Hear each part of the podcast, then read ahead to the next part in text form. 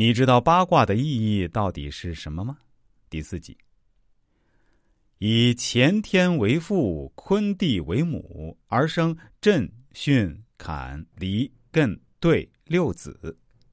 乾天也，故称呼父；坤地也，故称呼母。震一所而得男，故谓之长男；巽一所而得女，故谓之长女。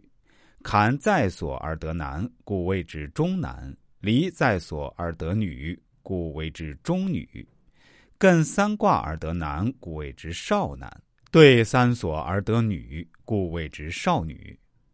在地理上，北为水，为寒冷，为黑，所以东北的黑土地呀、冷呀，都是冰啊。坎也，水；东北方为山，比如外兴安岭。我们的大好河山，艮也为土，东方为震，春雷震，春天来了，草木萌发，木之气。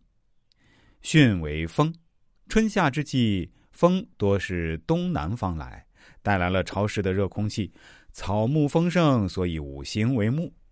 南方热呀，烈日高照，大火呀，所以离火在南，代表光明。西南为坤。青藏高原藏纳万物，里面的矿藏多呀，所以把坤放在西南。西有雪峰，华夏大部分河流，包括长江、黄河，都发源于西方，所以西方有为兑、为泽、为金。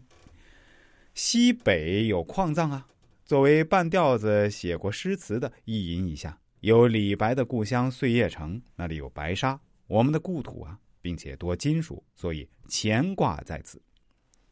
可能对于地理环境的影响，文王当时想的不是这样。不过，文王八卦对我们当今的表达就是这样：其乎巽，巽东方也；离也者，明也。万物皆相见，南方之卦也。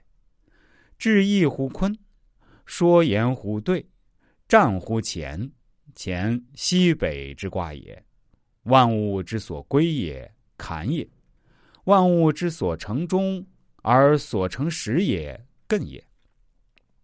最后总结一下，总而言之呢，本人觉得，大家如果想要了解传统文化知识，必须必须要了解、认知先天后天的关系，才能更好的认知我们中华传统文明。